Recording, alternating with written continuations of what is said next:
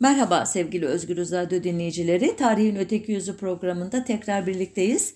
2022'nin ilk programı bu. Aynen geçen e, yılın son programında olduğu gibi e, bu haftada e, popüler bir konuda sohbet etmek e, iyi olur diye düşündüm. Konu ararken de gazetelerde Avrupa Merkez Bankası'nın yeni basılacak e, kağıt paralar üzerine basacağı yeni yüzler aradığı haberini okudum. Bu konuda yapılan tekliflerden biri korona aşısını geliştiren Özlem Türeci ve Uğur Şahin'in fotoğraflarını basmak imiş bazı banknotlara. Henüz bu konuda karar verilmemiş ama genç geldi bana haber ve evreka evreka diye bağırdım konumu bulmuştum çünkü. Yani bu hafta sizlerle özellikle kağıt paraların üzerine basılan görsellerin, simgelerin hikayesini paylaşacağım. Elbette bazı yan konular da olacak, parantezler de olacak her zamanki gibi. Örneğin bu topraklarda paranın kısa tarihiyle başlayacağım şimdi ama endişe etmeyin Lidyalılardan e, başlatmayacağım sohbeti. Şark İslam e, devlet geleneğinde toplumların devlet olmasının ön koşulu bey veya sultan adına hutbe okutmak ve sikke kestirmektir. E, bu sikke kestirmek terimini biraz sonra açıklayacağım. İlk Osmanlı parası gümüş akçe 1326 yılında Orhan Bey tarafından kestirilmiş. Bu paranın üzerinde Orhan halledallahu mülkehu yani Allah mülkünü daim kılsın benzeri bir ifade ile darp yeri olan Bursa'nın adı varmış. Bu sikke üzerine uzun tartışmalar oluyor. Hani sorudan mı e, basılmış yoksa hakikaten o döneme ait gibi onu bir bilgi olarak söyleyip geçeyim. İlk bakır para 1. Murat e, döneminde Sultani adı verilen ilk altın para ise Fatih Sultan Mehmet döneminde 1478 yılında kestirilmiş. Bu sikke kestirmek terimi de nereden geliyor diye merak edebilir özellikle genç arkadaşlarımız. Ee, eskiden e, gümüş para yapımında e, gümüş ince bir katman biçiminde dökülür.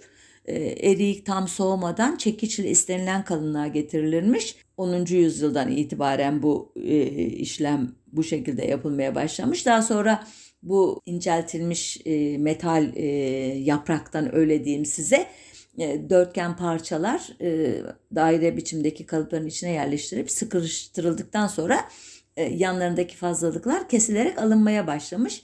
E, sike kestirmek e, sözü de buradan gelmiş. Devam ediyoruz. Osmanlı'nın klasik döneminde Osmanlı paraları Frengi Flori adı verilen Venedik dukası ile, Tutuli Flori denilen Cenova altını ile e, veya Eşrefiye denilen Mısır veya Memluk altını ile, Engürüs denilen e, Macar altını ile, Testun, Thaler, Kron gibi çeşitli Avrupa paraları ile, Hollanda esedisi, Polonya zolatası ya da isolettası gibi değişik paralarla birlikte dolaşımda olmuş. Yani son derece çeşitli e, etnik e, kökenlere ait toplumların paraları e, kardeş kardeş işlem yaparmış Osmanlı döneminde. Ayrıca uzak eyaletlerin e, kendi yerel paraları da varmış ticarette ya da özel ilişkilerde kullandıkları. Bu dönemdeki Avrupa paralarını konu etmiyorum biliyorsunuz. Osmanlı paralarının üzerinde herhangi bir resim ya da figür yok. Anadolu Selçukluları ve Anadolu Beylikleri döneminde az sayıda parada e, simge görüyoruz. Ancak e, bunlar e, yani resim diye tabir edilecek şeyler değil. E, ya da öyle bile olsa çok net anlaşılmıyor neyi e, ifade ettikleri. Osmanlı e, Devleti'nin İslami karakterinin belirginleştiği klasik dönemde bu tür figürler tamamen ortadan kalkıyor ve parayı bastıran, darp ettiren, darphanede o da vurma işleminden geliyor. O, bu işlemi e, emrini veren elbette padişahın ve babasının ismiyle El Muzaffer daima ibaresinin harmanlanmış hali olan kısa bir ön yüz yazısı ile kelime-i şehadetin yer aldığı arka yüz yazısı e, alıyor bunların yerini. Bunlar hep metal paralar, madeni paralar. Dediğim gibi altın, gümüş, bakır veya çeşitli metallerin bunların alaşımından oluşan paralar. bir program yapmıştık paranın e, nasıl e, değer e, kaybettiğini yani içindeki değerli metal miktarının azaltılarak tavşiş edilerek nasıl ilk enflasyonun falan ortaya çıktığını onu internet sayfamızda bulabilirsiniz o programı sanıyorum. Kağıt para ise çok ileriki bir tarihte basılıyor Osmanlı Devleti'nde. 1840 yılında Kaime-i Nakdiye-i Mutebere adını taşıyan bedeli belirli vadelerin sonunda ödenecek bir çeşit faizli borçlanma senedi bu kağıt paraların atası. Bu kaimelerin ilk tertibi üzerindeki Maliye Nazırı'nın mühründen dolayı Sayıp Paşa kaimeleri olarak anılıyor. Kaimede e, Osmanlıca'da e, kaim yerine geçen anlamına gelen bir sözcükten sözcükten e, türemiş. İlk kaimeler 160 bin Osmanlı altını karşılığında e, basılmış. Bunlar çok e, hazırlıksız ve hızlı bir şekilde piyasaya e, verildiği için değişik boyutlarda elle hazırlanmış tuhaf paralar. Kısa sürede kalpazanların olay el atmasıyla e, ortalığı sahte kaimeler kaplayınca devlet 1844'te içindeki gümüş ve altın miktarı sabitlenmiş olan Mecidiye adlı altın e, özür dilerim madeni paraları piyasaya sürüyor. Onlara dönüyor. Eski kaimeler ise İane-i Umumiye denen halk kampanyasıyla, halkın yardımlarıyla toplanıyor ve darphane bahçesinde yakılıyor. 1854 yılında Kırım Savaşı'nın e, birinci yılının sonunda yani bunun finansmanı için çıkarılan ordu kaimesi diye yeniden bir deneme yapılıyor. Bu da savaş bölgeleri olan e, batıda Silistre, Vidin, doğuda Erzurum, Van ve Trabzon vilayetleri dışında da boy gösterince dolaşımdan çekiliyor. Ancak elbette kağıt para e, basma ihtiyacı sürüyor. Madeni para hem masrafı itibariyle hem taşınması itibariyle e, hem e, basılması itibariyle e, zor bir para türü. Avrupa'da da artık kağıt para kullanımı çok yoğunlaşmış. Bunun için devlet bir girişim yapıyor. Yine Kırım Savaşı dolayısıyla alınan kredileri izlemek üzere önce Alman Rothschild ailesi İngiliz parlamentosu üyesi ve demiryolları yapımında öncü bir sermayedar olan Sir Joseph Paxton e, ve onun temsilcisi Atkinson Wilkin ve Fransız Kredi Mobilye şirketinin sahipleri Prerier kardeşler ile meşhur Galata bankerlerini temsilen Theodore e, Baltazi e, tarafından bir konsorsiyum oluşturuyor ve bunlara banka kurma izni veriyor. Ottoman Bank adını taşıyan bu banka devletin isteğiyle 27 Ocak 1863'te kendisini feshederek yine İngiliz-Fransız ortaklığında Banka Osmani Şahane yani Osmanlı Bankası adıyla bir devlet bankasına dönüşüyor. Ardından devlet ilginç bir şekilde hani kendi bankası olduğu halde görünüşte bu bankaya e, kendisinin hiçbir şekilde kağıt para basmayacağı ve başka bir kuruma da bastırmayacağı taahhütünde bulunarak 30 yıl süreyle banknot ihracı imtiyazı veriyor. İhraç kelimesi burada anlıyorsunuz basacağı banknotları piyasaya sürme e, eylemini anlatıyor. E, anlaşmaya göre banka kasasında bulunduracağı altının 3 katı kadar banknot basabilecek. Yani belli bir değere bağlanmış banknotlar bunlar. Ve e, hakikaten de e, Osmanlı Bankası ta 1863'ten kurulduğu yıldan 1914 yıllarına kadar 14'üne kadar çeşitli şekil ve miktarlarda banknot basıp ihraç ediyor. Piyasaya veriyor. Banka anlaşmalara sıkı sıkıya uyduğu için de yani e, kasasında bulunan altın miktarıyla ilişkisini koruduğu için bu banknotların halk büyük bir güven duyuyor bu paralara. Bu imtiyazın ilk istisnası Rumi takvimde 1293 yılına rastladığı için 93 Harbi denilen ama e, miladi takvimde 1877-78'e rastlayan Osmanlı-Rus Savaşı sırasında masrafları karşılayabilmek için devletin kaime ihraç etmesi. E, bu dönemde e, kaimelere güven duyulmamaya başlıyor. Bu yüzden herkes sikkeye yöneliyor. Ortaya çıkan bozuk para sıkıntısına çözüm getirmek için kağıt jetonlar kullanılıyor. Bu da yetmeyince damga ve posta pullarının arkasına karton yapıştırılarak bozuk para haline getiriliyor ki günümüze kadar gelen paramız pul oldu deyiminin kaynağı da işte bu e, uygulama. İttihatçı Enver Bey 1911'de Trablusgarp e, savaş sırasında merkezden gelen merkezden para gelinceye kadar özür dilerim askerlerin ihtiyacını görmek üzere küçük kağıt paralar hazırlatıyor ki bu da ilginç kaime hikayelerimizden birisi. Yani aslında bir nevi banka e, rolü oynayarak sahte para basıyor Enver Paşa. Ama e, onun iddiası yani e, asılları gelince bunları değiştirmek elbette. Ne kadarı değişti, ne kadarı e, sahte para olarak piyasaya sürüldü elbette bilemiyoruz. Ama küçüktür herhalde şeyi e, hacmi. Osmanlı Bankası'na verilen imtiyaz Birinci Dünya Savaşı sırasında yaşanan para sıkıntısını aşmak için ikinci kez ihlal ediliyor ve bankanın itirazına rağmen aramızdaki anlaşma bu değildi. Siz hiçbir şekilde dahil olmayacaktınız bu işe demesine rağmen Osmanlı Bankası'nın 1915 yılından itibaren devlet 4 yıl boyunca altın ve Alman hazine bonolarını karşılık göstererek toplam 160 milyon liranın üzerinde banknot çıkarıyor.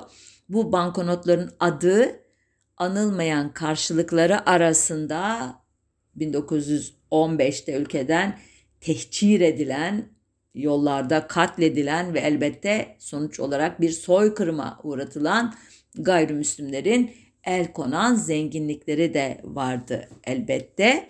Dikkat ederseniz İttihat Terakki bugünün iktidarına çok benzer bir şekilde ben yaptım oldu kafasıyla iş yapan bir iktidar bloğu çetesi bir anlamda ve sözleri tutmamak, e, kendine göre e, kurallar ihdas etmek ve kanun hükmünde kararname ile ülkeyi yönetmek şeklindeki gelenek iddiaçılar tarafından başlatılır tarihimizde. Bunu da not etmiş olalım. Osmanlı Bankası'nın gücünü kırmak için iddiaçılar tarafından 1917'de kurulan Osmanlı İtibar Milli Bankası ki Kredi Nasyonel Ottoman adıyla bilinirdi.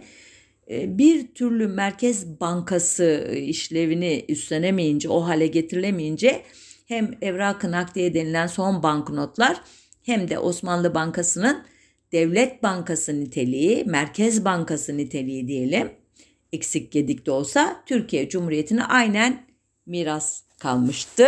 Bu uzun parantezden sonra Cumhuriyet dönemine geldim. Burada da izninizle bu banka hikayesine devam edeceğim. Ondan sonra paraların Cumhuriyet döneminde basılan paraların üzerindeki görsellerin e, ilginç hikayelerini paylaşacağım sizlerle. Ulusal bir devlet bankası kurulması fikri 1923 yılının 17 Şubat'ından başlayıp 4 Mart'ına kadar e, süren İzmir İktisat e, Kongresi sırasında ele alınmıştı.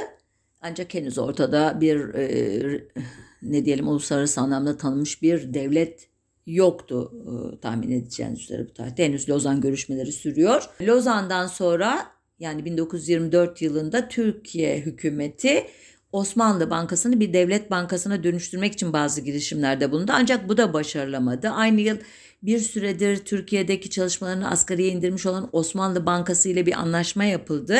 Buna göre bankanın 1925 yılında sona erecek olan banknot ihracı imtiyazı 1935 yılına kadar uzatılıyordu. Ancak ilk Türk lirası Merkez Bankası'nın kuruluşunu beklemeden basıldı. 30 Aralık 1925'te 701 sayılı çok uzun bir e, kanun ismi var okumayayım. Bir kanun ile Osmanlı Bankası'nın imtiyazı kaldırılarak geçmişi mirasından kurtulma yolunda ilk adım atıldı. Hala ilk e, Türk Lirası banknotlarının hikayesine geçemedim ama e, dediğim gibi bu e, Merkez Bankası hikayesini de izninizle bitireyim. Ondan sonra o keyifli parçasına devam edelim sohbetimizin.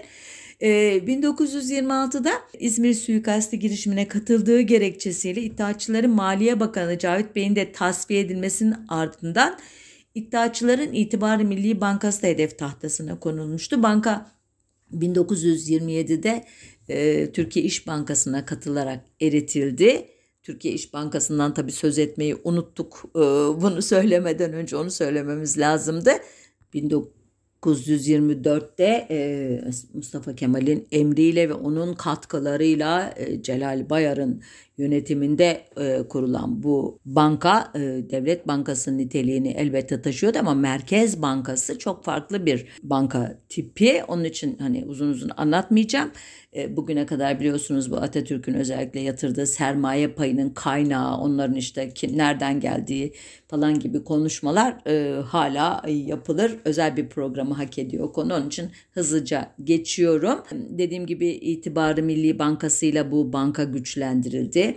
1928'de e, Türkiye'ye e, Hollanda Merkez Bankası meclis üyesi Doktor Wissering davet edildi ve maksat İş Bankası'nın Merkez Bankası rolünü e, oynayıp oynayamayacağı, yapısının buna dönüştürülüp dönüştürülemeyeceğiydi. E, Wissering olumlu bir rapor e, sundu hükümete. Başbakan İsmet İnönü'ydü o sırada. E, Celal Bayar da İş Bankası'nın başındaki adam iktisat vekilliği yapmış, yapacak e, özür dilerim 1932'den sonra öyle önemli bir şahsiyet. İkisi arasında bir farklılık oluştu bu rapordan sonra. Celal Bey tüm parası devletten çıkan bir banka yerine devletle işbirliğine hazır bir özel banka, Merkez Bankası için daha uygun derken Başbakan İnönü Merkez Bankası'nın özel bankalardan bağımsız bir yapıda olmasını doğru buluyordu. İkili arasındaki savaşı İnönü kazandı ki onun e, yaklaşımı elbette çok daha doğruydu. Ancak hükümet e, hemen tabii e, bu kararı uygulayacak bir donanıma sahip olmadığı için yine dış yardıma başvurdu. Bu sefer Alman Merkez Bankası Reichsbank, Reichsbank Başkanı Heymar Skaç'ı Türkiye'ye davet etti. E, bu şahsiyet gelemeyeceğim çok meşgulüm deyip yakın çalışma arkadaşı Karl Müller'i gönderdi. O sırada 1929 büyük buhranının etkileri Türkiye'de görülmeye başlamıştı. Nisan ayında geldi Müller Ankara'ya raporunu yıl sonunda gönderdi ama haberi kötüydü, yorumu kötüydü, olumsuzdu. E, diyordu ki üretim düzeyi düşük, ödemeler dengesi ve kamu maliyesi bozuk. Türkiye'de henüz bir merkez bankasının kurulmasına uygun koşullar yok. Elbette hükümet bu rapordan hoşnut kalmadı. Bu sefer İtalya'nın eski Maliye Bakanı Kont Volpi ile temas kuruldu. Volpi Kasım 1929'da geldi Türkiye'ye ve hükümetin duymak istediği sözleri sarf etti. Bir an önce bir merkez bankası kurulmalıydı. Hükümet yine de Osmanlı Bankası'ndan bu konuda neler yapılabileceğini öğrenmek istedi. Ancak bankanın raporunu yetersiz buldu ve bu işin e, işte kotarılmasını için bir e, teklif hazırlayarak meclise sundu. Hükümet kanun tasarısını incelemesi için bir ara Türkiye'de 24-26 arasında Ziraat Bankası Umum Müdürlüğü görevinde üstlenmiş olan Lozan Üniversitesi profesörlerinden Leon Morf'u görevlendirdi. Morf'un önerileriyle son halini alan tasarı tam oylanıyordu ki Maliye Bakanı Şükrü Saracoğlu tasarıyı geri çekti ve e, bu sefer düğünü umumiye taksitlerinin ödenmesinin durdurulmasına ilişkin incelemelerde bulmak için Türkiye'ye gelmiş olan Fransız iktisatçı Profesör Charles Rist ile görüştü. Yani o kadar kararsızlar, o kadar e, ne diyelim telaşlılar ki her öneride bir eksiklik buluyorlar. Acaba birisi daha farklı bir şey söyler de bizim kafamızdaki projeye daha mı yakın olur diye. Ama hep başvurdukları uzmanlar o hani e, emperyalizmin e, şeyi temsilcisi olan ülkelerin bankalarının e, yöneticileri bunu da not edelim. Öyle anti emperyalist olmak millici olmak, beynel milel e, koşullarda sadece öz kaynaklara dayalı olarak ilerlemenin ne kadar zor olduğunu sadece bu olayda dahi görebiliyoruz. Neyse e, devam edelim hikayeye. Rist'in verdiği akıllarla son şeklini alan tasarı 11 Haziran 1930'da kamulaştı ve Türkiye'nin bir merkez bankası oldu sonunda. Cumhuriyet'in kuruluşundan 7 yıl sonra olabiliyor ancak. Bilirsiniz e, bankanın adı Türkiye Cumhuriyet Merkez Bankası'dır.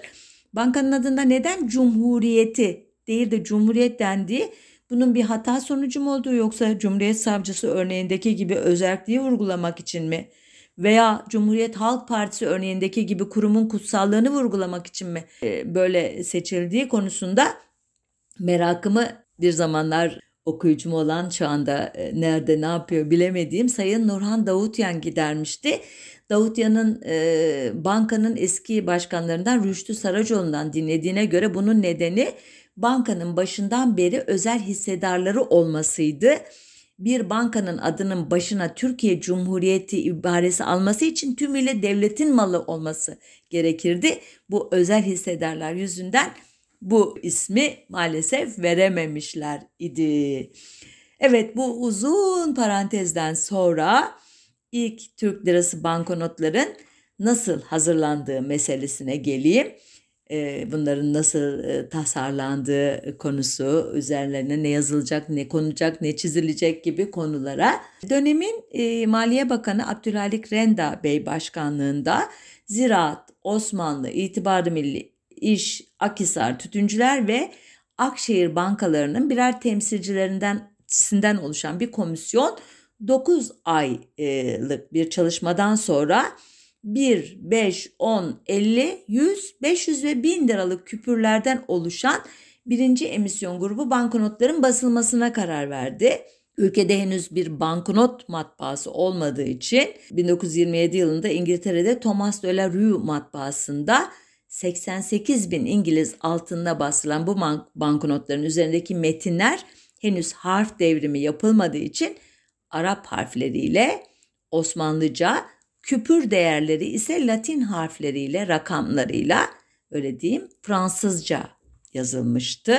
Osmanlı döneminden farklı olarak 1840'tan itibaren sadece 1916'da çıkarılan 1 ve 2,5 kuruşluk banknotların üstüne Süveyş kanalı, Haliç ve Ayasofya'nın resimleri konulmuştu. Bunu unuttum söylemeyi şimdi söylüyorum. Özür dilerim.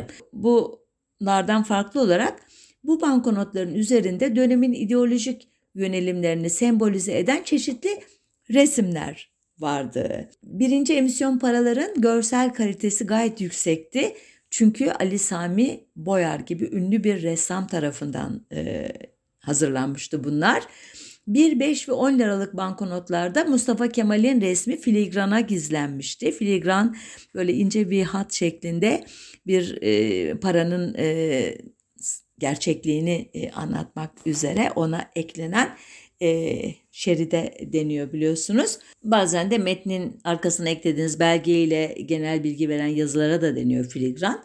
E, çe- çeşitli türleri var. 1 liraların ön yüzünde eski Ankara'yı temsil eden Ankara Kalesi, yeni Ankara'yı temsil eden meclis binası ve e, milletin efendisi köylüyü temsil eden çift süren köylü resimleri vardı. Bu milletin efendisi köylü e, şiarının ne kadar içi boş, altı doldurulamayan bir şiar olduğunu bir programda uzun uzun anlatmıştım. Onu da bulabilirsiniz sayfamızda. Devam ediyorum. Arka yüzde ise eski başbakanlık bazılarına göre Maliye Bakanlığı binasının e, görseli bulunuyordu. E, 1 liralıklardan söz ediyorum. 5 ve 10 liralıkların ön yüzünde Kuvayi Milliye Ordusu'nun şapkasında kullanılana benzeyen bir ay yıldız motifinin içinden atlayan bozkurt genç cumhuriyeti temsil ediyordu. 5 liranın arka yüzündeki Ankara Bentderesi Köprüsü'nün niye seçildiğini e, ben açıkçası çıkaramadım, anlayamadım. Araştırmama rağmen de bulamadım hikayesini. Ama 10 liraların arka yüzündeki meclis binası, Ankara Kalesi ve parıldayan güneşin yeniden doğuşu e, temsil ettiğini anlamak çok zor olmasa gerek. Mustafa Kemal'in portresi 50, 100, 500 ve 1000 liralık banknotların ön yüzünde karşımıza çıkacak. 50 liralığın ön yüzünde e, ortada eski harflerden bir ifade. Neden? Çünkü daha henüz e, harf inkılap yapılmamış onu söylemiştim. Solda içi boş bir çerçeve, sağda Mustafa Kemal portresi varken arka yüze büyük taarruzun şerefine Afyon Kalesi e, yerleştirilmiş. Kocatepe hepinizin bildiği bir görseldir. E, onun üzerinde işte Atatürk'ün düşünceli yürüyen bir silüeti vardır. 100 liralığın ön yüzünde bir Osmanlı motifi nedense sağda yine Türk motifleriyle bezeli bir çerçeve içine yerleştirilmiş Mustafa Kemal e, resmi. Arka yüzde ise yanlarda iki türbevari motifin arasında Debbane Köprüsü ya da Taş Köprü tarafından bir Ankara ma- manzarası bulunuyor.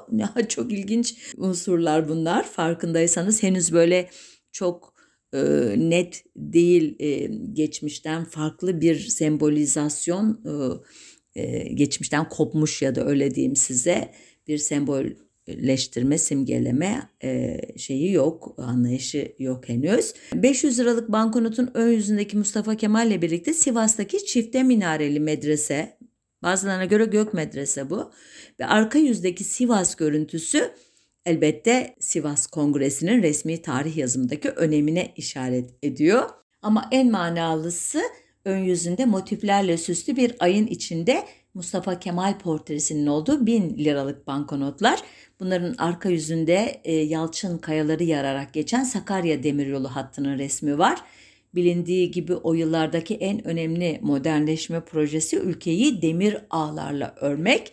1928 Kasım'ından itibaren harf devrimi e, vesilesiyle pek çok basılı malzeme Latin alfabesiyle yeniden elden geçirilirken elbette paraları da böyle bir muameleye tabi tutmak fikri ortaya çıkıyor. Bunun için bu koyu mavi binlikleri piyasada toplamaya çalışıyor devlet.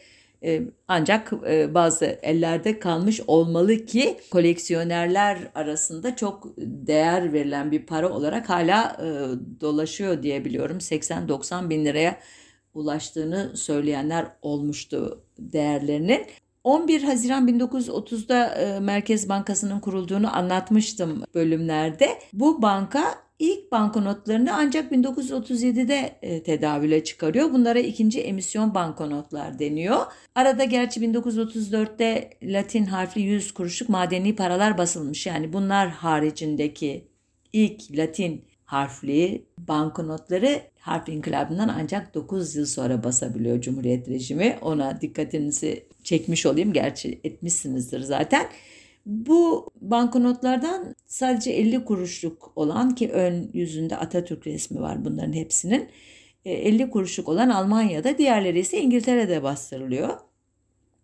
1938'de e, basılan 100 liralıkların arka yüzünde Çanakkale Boğazı olması e, aslında Osmanlı tarihinin parçası olan Çanakkale Savaşı'nın Cumhuriyet tarih yazımına dahil edildiğini e, gösteren bir e, ip ucu bence. 1938 Kasım'ında Atatürk vefat ettikten sonra bir süre sonra yeniden para basılması ihtiyacı oluyor ki 1939 yılında basılan paraların öncesinde hala Atatürk figürü var.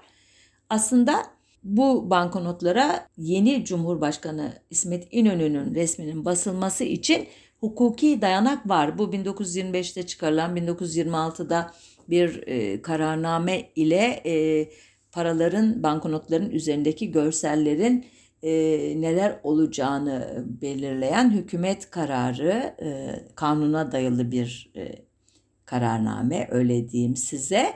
E, buna göre e, 1, 5 ve 10 liralık banknotların ön yüzünde Cumhuriyeti musavver bir timsal yani Cumhuriyeti tasvir eden bir simge olması 50, 100, 500 ve 1000 liralık banknotların ön yüzünde ise Reisi Cumhur Hazretlerinin resminin bulunması şeklinde tarif edilmiş. Yani İnönü Cumhurbaşkanı olduktan sonra bu kararnameye uygun olarak yeni basılan banknotlara İnönü'nün fotoğrafı gayet rahat konulabilirdi. Ama dediğim gibi 1939 e, banknotlarında bu yola gidilmiyor.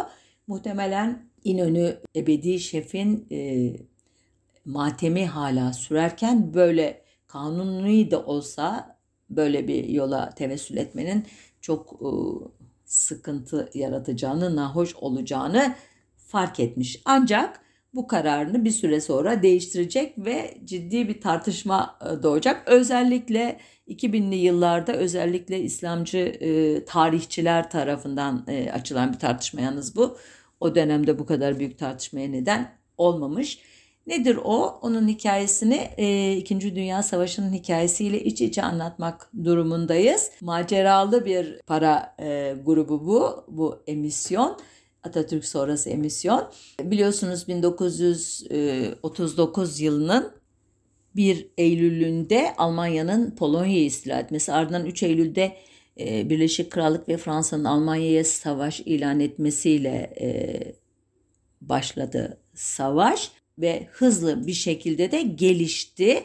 Bunu e, Türkiye'deki yöneticiler de e, izliyordu e, ve Merkez Bankası savaş e, ortamında e, para sıkıntısı çekilmemesi için bazı tedbirler alınması gerektiğini e, söyledi hükümete.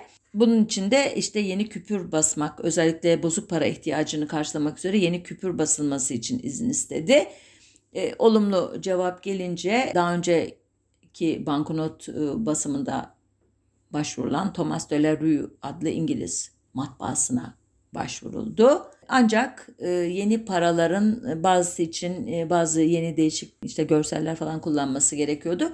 Bu konuda yeni kalıplar hazırlanması gerekiyordu ve savaş da o sırada hızlıca devam ediyordu. E, Akdeniz e, deniz taşımacılığına uygun olmayan bir hale gelmişti. E, İngiltere'de savaşın artık hemen hemen içine doğru çekilir durumdaydı.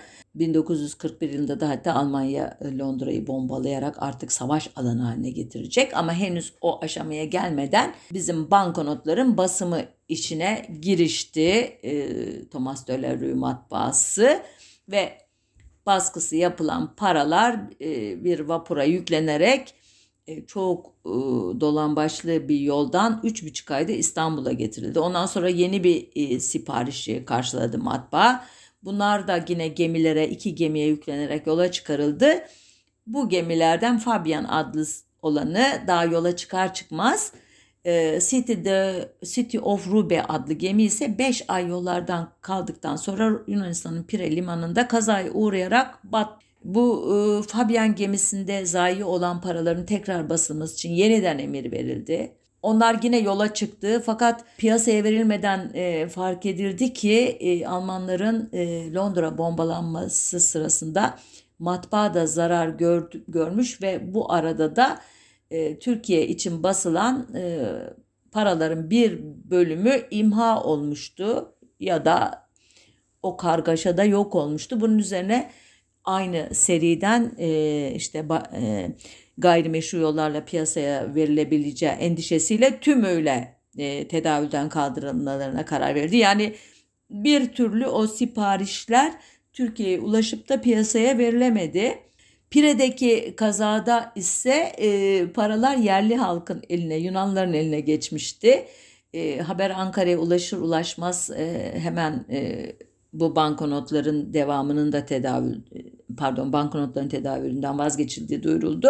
Yunan makamları ile işbirliği yapıldı. Orada toplanan paralar Türkiye'ye gönderildi. Bunlar imha edildi yine usulüne uygun olarak ama bazı üçkağıtçılar yine ne yaptılarsa ya Yunanistan'dan getirerek ya da Türkiye'ye gelen o paralardan e, kaçırarak e, özellikle doğu vilayetlerinde dolaşıma soktular bunu. Halkın haberi olmadığı için büyük e, üzüntülere neden oldu bu paralar. Sonunda hükümet 1945 yılına kadar bu banknotları toplamakla uğraştı ve bu paralar daha sonradan koleksiyoncuların ne diyelim gözdelerinden oldu. İşte bu e, İngiltere'ye sipariş edilen ve e, gemilerde batan paralar arasında İnönü resimli banknotlar da vardı. Hani demiştim ya 1939 henüz cesaret edememişti İnönü ama 1940'da artık o sözüne ettiğim kanuna uygun olarak kendi görselinin üzerinde olduğu banknotlar basılmasına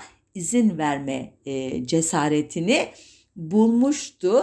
Bu e, cesareti de e, çok eleştirildi e, ta 1957 yılının 11 Eylül'ünde mecliste bu eleştiriye cevap vermek durumunda kaldı İnönü. O tarihsel olarak hikayenin ileriki dönemine rastlıyor ama açıklayıcı olduğu için izninizle burada e, bu konuşmadan bazı bir paragraflar aktaracağım.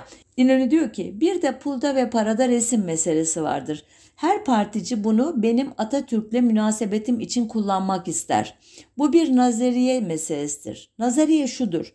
Bir devlette sikke ve pul devlet reisinin adına basılır. Böyle devletler vardır. Bu usulü takip etmeyen devletler de vardır. Biz bu usulü takip eden devletler arasındaydık. İmparatorlukta para, pul padişah namına basılırdı. Cumhuriyeti kurduğumuz zaman halk tarafından Cumhurbaşkanı padişahtan daha az kudretli bir adam zannedilirdi. Atatürk ile bu mevzuda hassastık. Milletin reyi ile başa geçmiş Cumhur reisinin eski hükümdarın devlet başı olarak haiz olduğu bütün haklara malik olduğunu hukukta bir şekilde göstermek lazımdı. Atatürk bu fikirdeydi. Onun içindir ki kendisi hayatta olduğu halde paraya da pula da resmini bastık.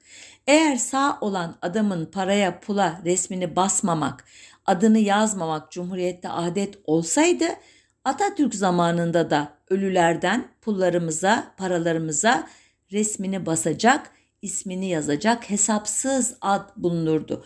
Bugün de kanaatimiz budur. Şimdi İnönü'nün e, atıfta bulundu. Benim sözünü ettiğim 1926 tarihli 3322 sayılı kararname. E, hani demiştim ya önünde e, bir yüzünde Cumhuriyeti e, tasvir eden bir simge, arka yüzünde de Cumhur özür dilerim, arkasında Cumhuriyeti tasvir eden bir simge, ön yüzünde de Reisi Cumhur Hazretlerinin resmi. Atatürk'ün resmi olur deseydi tartışma başka yere giderdi. Kastettiği dönemin Cumhurbaşkanı diyor İnönü. Bence de haklı. Milli Şef döneminin diğer özelliği paralar açısından o güne kadar sadece İngiltere'ye para bastırılırken 1942'de Türkiye'nin Alman sempatizanı politikalarının bir nişanesi olarak İngiltere ilaveten Berlin'deki Reichsdruckerie matbaasının da devreye girmesi. Çok kötü okudum. Umarım büyük çam devirmemişimdir. İngilizleri de küstürmüyorlar ama Almanlara da bir e, jest yapıyorlar yani. Üzerlerinde Cumhuriyet değil Cumhuriyet yazan bu paralar beş kahverengi tonları ile faşizmin soğukluğunu da yansıtıyorlar bence. 2 ila 1000 lira arasında 6 farklı değerdeki 3. emisyon grubundan 1942, 1944 ve 1946'da basılan banknotlarda sonuçta İsmet İnönü'nün resmi olacak. Bunun e, ikinci adamın rüştünü ispatlama girişimi olduğunu söylemek mümkün bence. E, artık ebedi şefin yaşamadığı onun yerine geçen kişinin onun gölgesinde uzun süre kalmış ikinci adam diye anılmış e, bu devlet adamının da en az onun kadar güçlü, e, karizmatik bir lider olarak inşasının, imgesinin inşasının savaş yıllarında önemli olduğunu kabul etmek gerekir.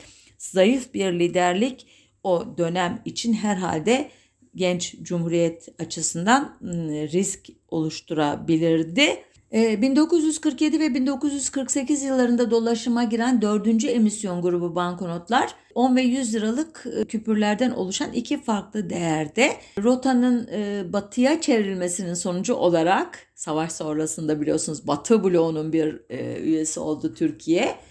Yeni müttefik ABD'deki Amerikan Banknot Kampanya'ya verilmiş bu sefer bunların basım işi. E, bu emisyondaki banknotların tamamı İnönü portreli. E, ancak daha önce basılmış 500 ve 1000 liralık banknotların hem Mustafa Kemal Atatürk resimlisi hem de İnönü resimlisi aynı anda tedavülde kalıyor.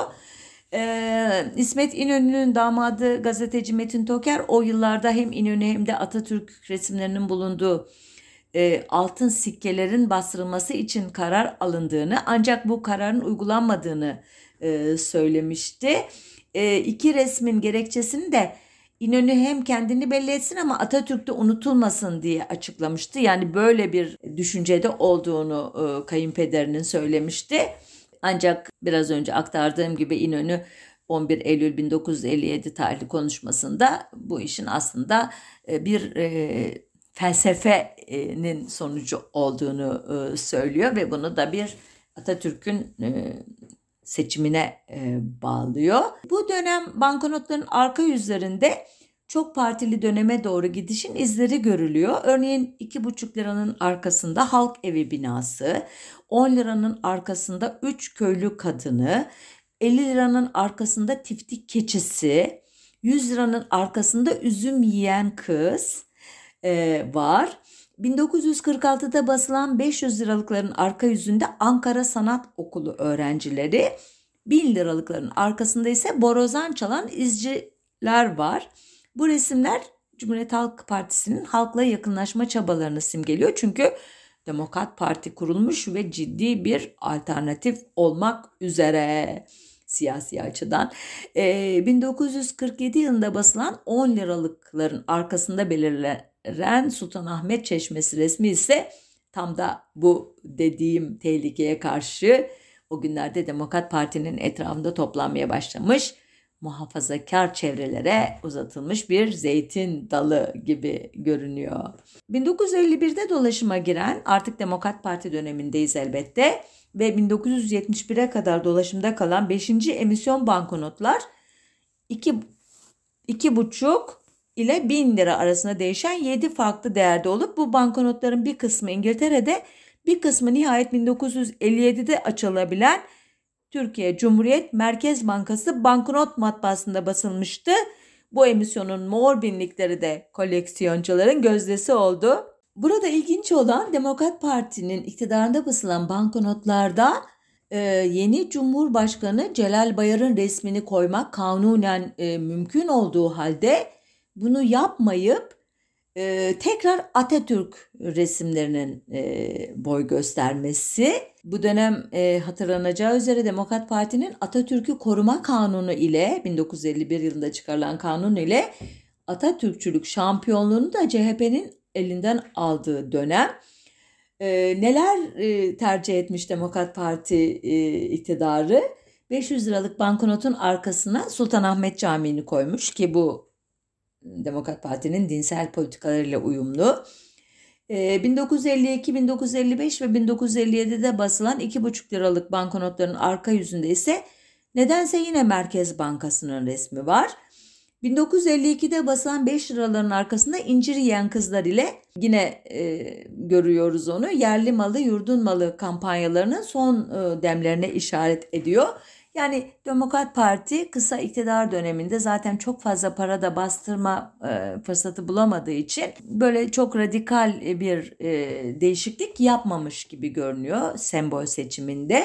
27 Mayıs 1960 darbesiyle biliyorsunuz iktidarları 10 yılda e, nihayetlenecek 10. yılında ve bu e, dönem basılan 50 liralıkta ilk kez elinde silahı ile bir asker görülecek.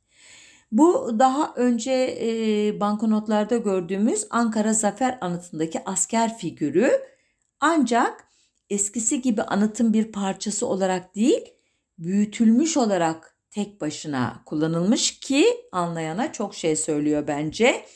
Üstelik bu banknot 28 yılla tedavülde kalma rekoru kıracak. Bu da militarizm geleneğiyle uyumlu bir rekor elbette. Diğer banknotlarda Ankara manzaralarının egemenliği devam ediyor. Tek istisna 10 liralık banknotlardaki Edirne'nin Meriç Köprüsü görseli. 1966-1983 yılları arasında dolaşımda olan 6. emisyon grubu banknotlar ise 5 ila 1000 lira arasında değişen 7 farklı değerde. Kafanız karıştı mı bilmiyorum. Çok fazla ayrıntı verdiğimin farkındayım ama dura dura dinlersiniz diye ümit ediyorum. O da olabilir değil mi? Bu banknotlarda Ankara'nın yerini ekonominin ve sanayinin kalbi İstanbul'un görüntüleri almış durumda. Örneğin İstanbul Kız Kulesi, Topkapı'daki mermer fıskiye, Ankara Üniversitesi'nin ana giriş kapısı, e, Rumeli Hisarı'ndan Boğaz Köprüsü manzarası bu banknotların yeni unsurları. Bu dönemin diğer iki farklı ayrıksı e, resmi ise Ağrı Dağı ve Manavgat Şelalesi. Ee, yine İngiltere'de basılan 20 liralık banknot ise her iki yüzü de Atatürk'e ayrılmış ilk banknot olarak adeta resim seçiminde Ankara'dan İstanbul'a yönelişin özrü gibi benim okumama göre 10 ila 20 milyon lira arasında değişen dikkat edin sıfırlara 15 farklı değerdeki 7. emisyon, emisyon grubu banknotlar 1979'dan paradan 6 sıfırın atılacağı 2004'e kadar dolaşımda kaldı.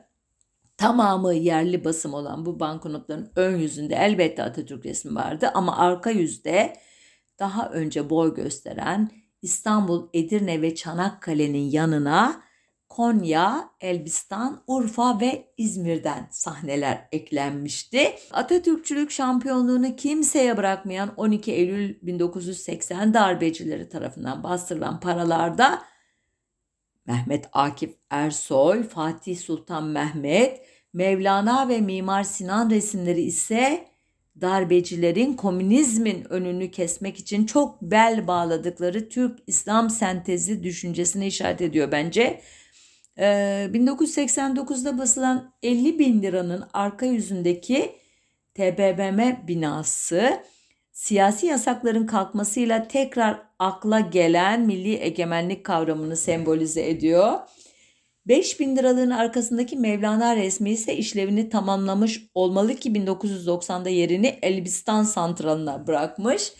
Ee, bu dönemin en büyük para birimleri olan 20 bin ve 50 bin liralık banknotlarda ise yine Merkez Bankası'nın resmedilmesi ya dünyanın en kendine hayran Merkez Bankası'yla karşı karşıya olduğumuzu ya da bankanın unutulmaktan korktuğunu düşündürdü bana. Hala sıfırlar bol farkındasınız. Neden? Çünkü 2004'e gelmedik henüz. 6 sıfırın atıldığı o yıla. 1991 yılında e, ilk kez basılan 100 bin liralık banknotun ön yüzündeki Atatürk resmi büyütülmüş. Arka yüzüne ise çocuklara çiçek veren Atatürk resmi basılmış. Bu para da tamamen Atatürk'e ayrılmış ikinci para. İlkini daha önce söylemiştim. Bir 20 e, liralık idi. 20 liralık banknot idi. E, bu daha yüksek değerde bir para ve orada Atatürk'ümüz her iki yerde de görülüyor. 1997'de basılan 100 bin liralık banknotta ise Atatürk resminin yanı sıra bir Atatürk heykeli eklenmiş. 3 Atatürk'le bence rekor kırmış bu para. 5 milyonluk banknotta bir Atatürk resminin yanında İstiklal Madalyası ile Türkiye haritası var. 10 milyonluk banknotun arka fonunda Türk bayrağına yer verilmesi o yıllarda tırmanışa geçen Kürt meselesinin yarattığı sıkıntıyı yansıtıyor bence biliyorsunuz. Bu tarihten sonra artık her e, yüksek tepeye bir e, Türk bayrağı e, kazımak, çizmek, her e, uygun yerde devasa yükseklikte e, direklere Türk bayrakları asmak bir e, devlet politikası haline gelecek. 20 milyonluk banknotun ön yüzündeki e, dünya resminin yanındaki zeytin dalı ise muhtemelen iktidardaki Bülent Ecevit ve partisinin hatırına milyonluk bu paralar aynı zamanda Adnan Menderes'in ve e, işte Celal Bayar'ın her mahallede bir milyoner yaratma hayalinin gerçekleştiğini müjdeliyor. Bu Süleyman Demirel'in de daha sonradan hedefi olmuştu biliyorsunuz. Kız Kulesi, Atatürk Barajı, Anıtkabir, Antik Efes kenti ve Piri Reis haritası dönemin diğer seçimleri. Aynı dönemde tekrar kullanılan Çanakkale şehitliği ise o yıllarda zirveye çıkmış olan Doğu ve Güneydoğu Anadolu'daki kanlı savaşa bir nazire olmalı. Bilindiği gibi ta 1970'li yıllardan başlayan hiper enflasyon sonucu Türk lirasının yaşadığı büyük değer kaybının önüne geçmek için bir dizi tedbirle birlikte paradan 6 sıfırın atılması gerekmişti. 2004 yılında olmuştu ve 1 Ocak 1900 özür dilerim 2005'te tedavüle çıkarılan para bu sefer yeni Türk lirası e, diye anılıyordu. Bu e, banknotların ön yüzünde eskiden olduğu gibi Atatürk portresi kullanılırken arka yüzlerde e, Atatürk Barajı, Anıtkabir, Piri Reis'in dünya haritası, Efes antik kenti, Kapadokya ve İshak Paşa sarayları figürlerine e, yer verildi. Ancak bu paraların geçici olduğunun bilinmesinden dolayı olsa gerek bu figürler üzerinde herhangi bir tartışma yaşanmadı ya da ben hatırlamıyorum. Çok sık artık para e, basılıyordu, çok sık değişim oluyordu ve başka meseleleri de vardı artık Türkiye'nin. Nihayet 1 Ocak 2009'da tedavüle sokulan emisyonda ise ön yüzde yine Atatürk resmi vardı. Bu sefer arka yüzlerde bilim tarihçisi bazı şahsiyetler, bazı edebiyatçı, felsefecilerin resmi görülmüştü ki bunlar çok önemli tartışmalara neden oldu.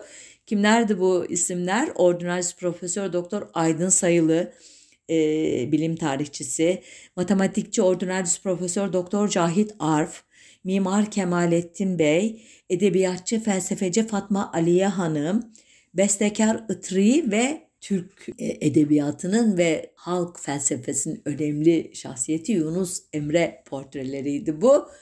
Dediğim gibi çok tartışıldı, çok gerilimler oldu. Neden bunlar seçildi? Özellikle Aydın Sayılı ve Cahit Arf'ı tanımayan kişiler e, nereden çıktı bu isimler dediler. Halbuki çok önemli e, figürlerdi hakikaten bunlar. Son dönemdeki e, banknotların üstünde ne var? İnanın e, yeni bir şey var mı? Bakmadım. Çünkü artık paraya paramızın tekrar pul olduğu bir dönemdeyiz. Buruş buruş e, bir yerlere tıkıştırıyoruz paraları ve daha çok e, sanal para kullanıyoruz. Bilmiyorum e, bu programda anlattıklarım çok kafanızı karıştırdı mı ama e, para deyip geçmemek gerektiğini paraların dili olsa çok şey söyleyeceklerini anlatabildiğimi ümit ediyorum. Haftaya bir başka konuda buluşmak üzere. Sağlıcakla kalın diyorum, hoşça kalın diyorum. Güzel bir e, sene e, dileğinin ne kadar e, yapay olduğunu, içi boş olduğunu e, bilsem de tekrarlıyorum izninizle. Olur ah belki de dileğimiz tutar